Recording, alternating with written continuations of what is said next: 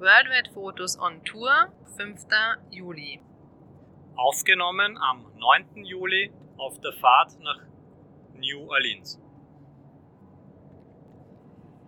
Die Nacht war eigentlich ziemlich okay, weil es halt auch sehr angenehm abgekühlt hat, weil wir halt eben ein bisschen weiter oben waren ähm, und in einem Wald. Und auch dann in der Früh, ich meine, es war einerseits ein bisschen ähm, bewölkt auch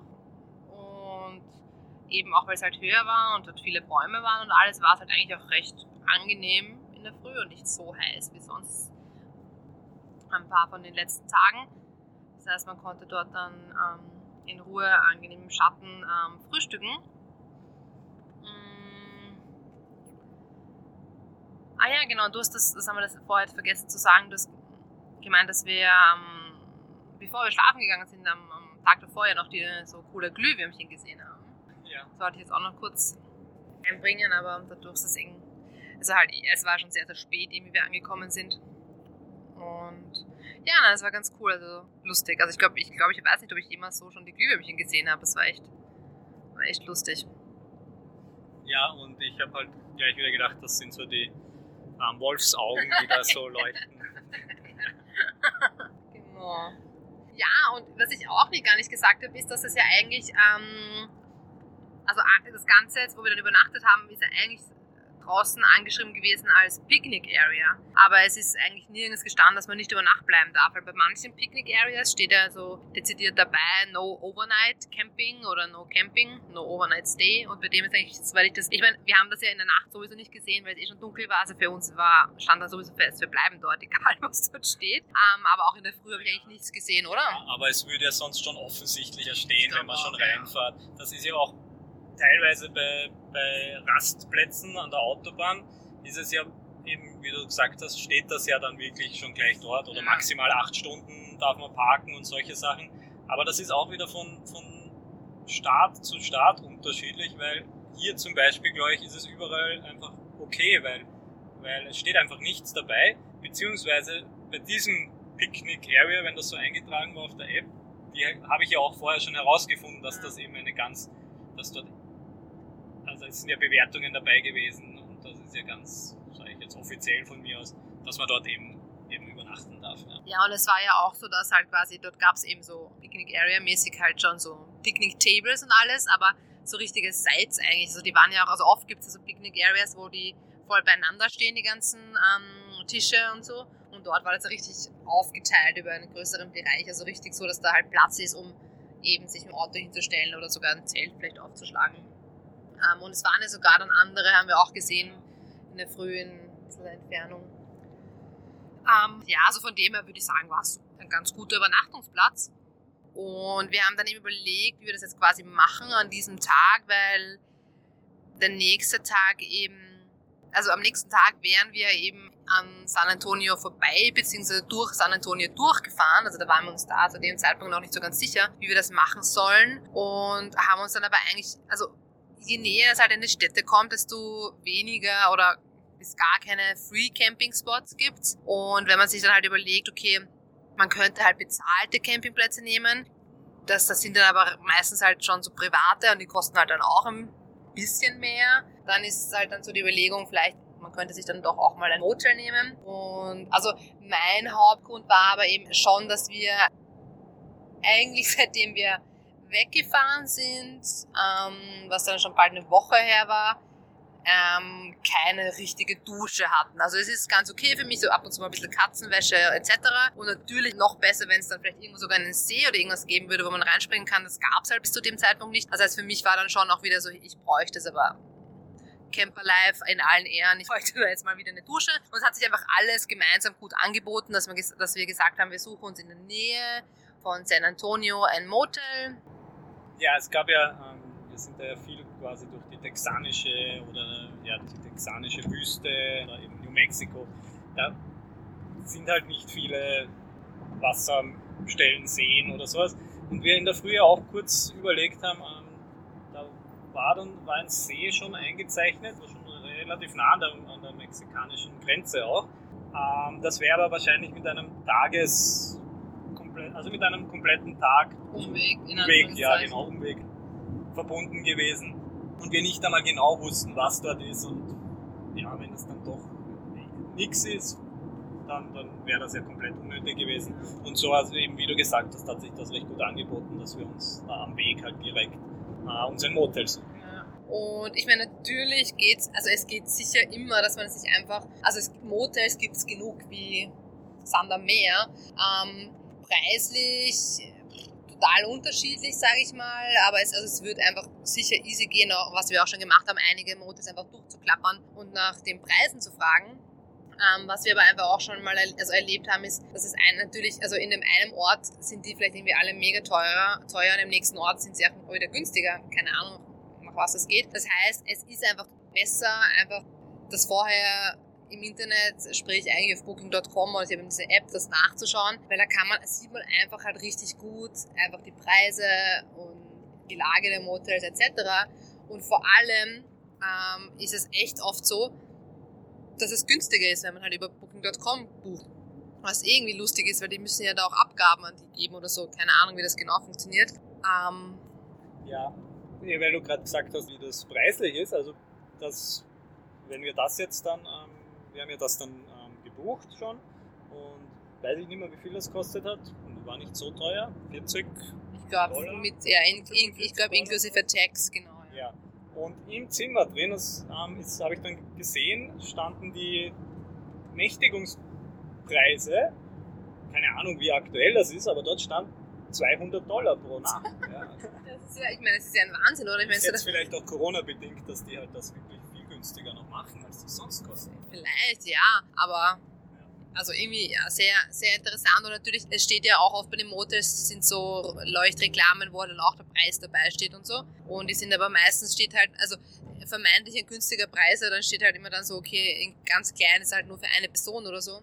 Also keine Ahnung. Oder Steuern kommen noch. Ja. Jede Menge. Manchmal, manchmal sind ja die Steuern wirklich extrem viel dann noch. Nochmal die Hälfte vom Zimmerpreis oder sowas. Ja.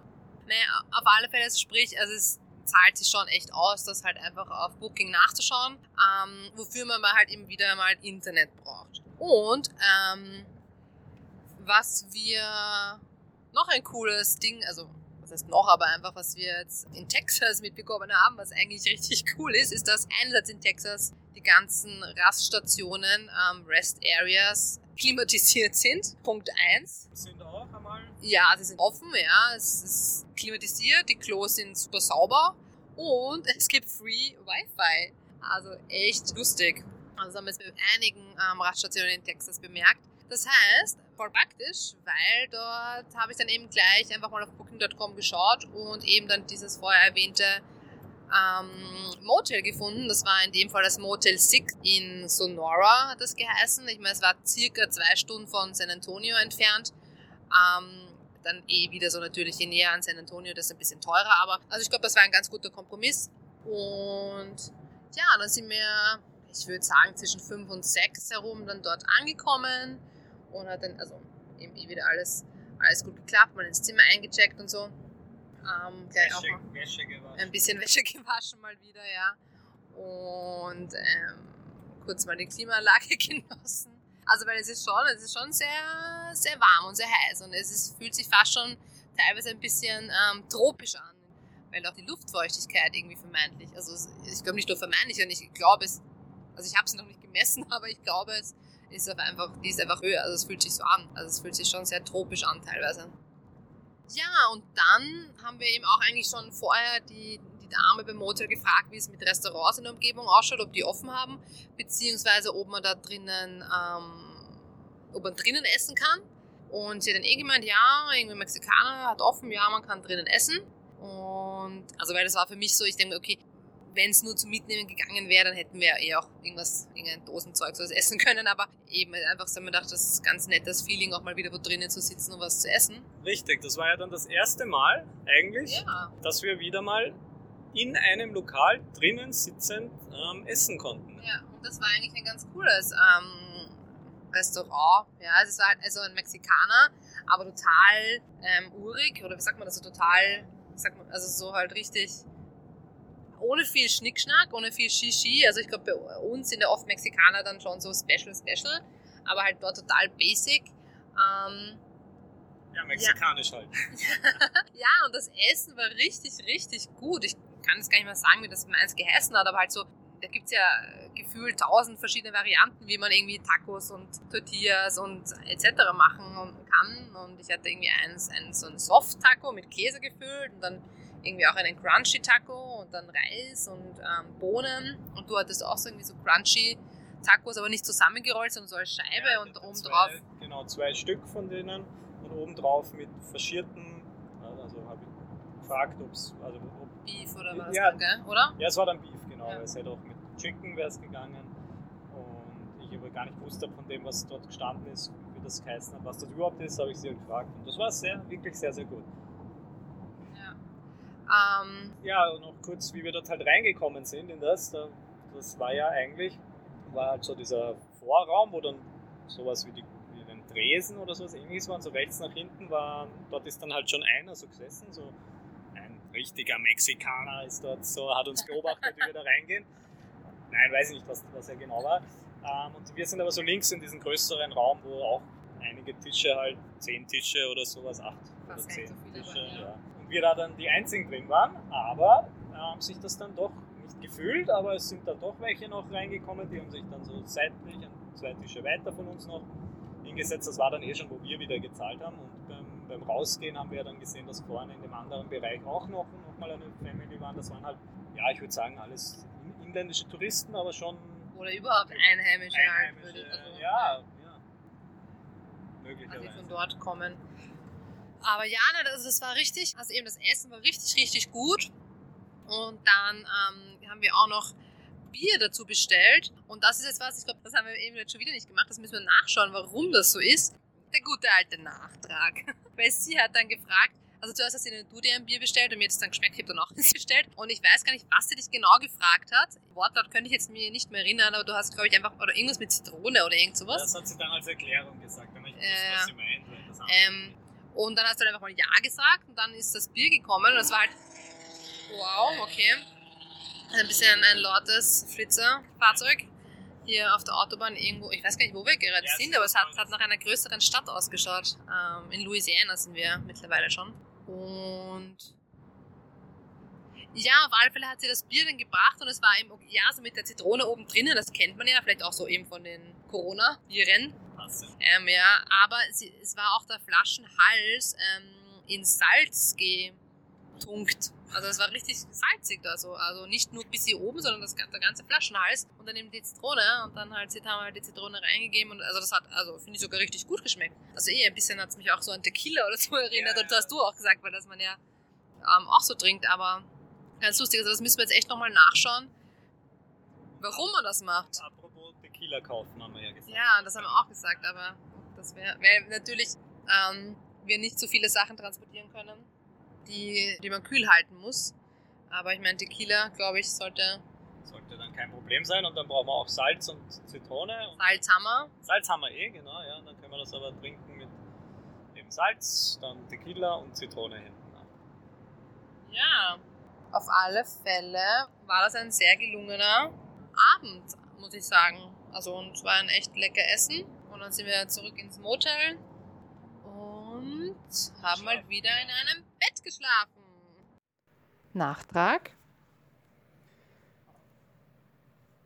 Wir haben ja ähm, in diesem mexikanischen Restaurant ein Bier bestellt, das an dem Bierhals mit Salz bestäubt war, um das so zu sagen, und mit Zitrone dazu, wo wir nicht wussten oder ja, uns eigentlich nur gefragt haben, warum das so ist. Ja, und auch wieder mal Wikipedia sagt dazu, als Michelada oder Michelada, Michelada bezeichnet man ein aus Mexiko stammendes Biermischgetränk, welches zu einer Hälfte aus einem hellen oder dunklen Bier und zur anderen Hälfte aus einem Mix aus Salz, Limettensaft, Tabasco oder einer anderen Chili-Sauce, Soja- oder Maggi-Sauce besteht. Mehr habe ich dazu nicht finden können. Und ich habe noch eine lustige Anekdote dazu gefunden, und zwar, warum man das Michelada oder Michelada nennt. Und zwar gab es den äh, mexikanischen Fußballer Michel Esper. Und zwar hat der nach den Fußballmatches immer gerne Bier mit Limette, Eis und Salz getrunken. Und seinen Mitspielern ähm, Kollegen, hat das irgendwie auch so getaugt, dass sie das dann auch irgendwie alle übernommen haben und ähm, haben wir halt dann aus seinem Namen quasi, Michel, ja, das Wort zusammengestellt, eben zwischen Michel und Limonade ist dann Michelada geworden. Eine von mehreren ähm, Mythen oder wie sagt man, ja. wo das herkommen könnte, Legenden oder so, mögliche ganz, Ursprünge, weiß man nicht genau, aber ja, ja eine, sehr nett. Und ja, Bezug nehmend auf unseren, auf unser Getränk jetzt, ähm, habe ich auch noch ähm, ja auf verschiedenen Seiten oder so auch nur gesehen, aber auch nichts wirklich Definitives gefunden, aber dass das vor Nichts allem wissenschaftlich ja, ist. Ja, genau, dass aber ähm, bei diesem Getränk ja das Glas eigentlich mit Salz so getränkt wird oder in Salz getränkt wird, also das, der Glasrand. Und bei uns war das halt ähm, die Flasche, das hat die vielleicht also so abgewandelt, ja, der Flaschenhals. Ja. Also. Aber jedenfalls war das vor allem früher, auch im Zusammenhang mit der Zitrone, diente das dazu, um ähm, den Rand zu desinfizieren. Aber ja, heutzutage ja, ist das nicht mehr der Grund, aber hat sich vielleicht daher auch durch, worden, ja, genau, ist beibehalten worden. Ähm, ja, und auch noch dazu zum Tequila, weil das haben wir ja, erzählen wir ja auch, dass wir dann ja so mit Salz und Zitrone äh, und dann in Zitrone beißen und so trinkt. Das ist aber auch eher nur ein Ritual, was überall anders auf der Welt sich durchgesetzt hat, aber in Mexiko eigentlich gar nicht so ähm, gemacht wird. Ja, so gemacht wird und Sehr so getrunken lustig. wird. Wie bei so vielen Sachen, oder? Was ja, das, das ist echt, echt interessant.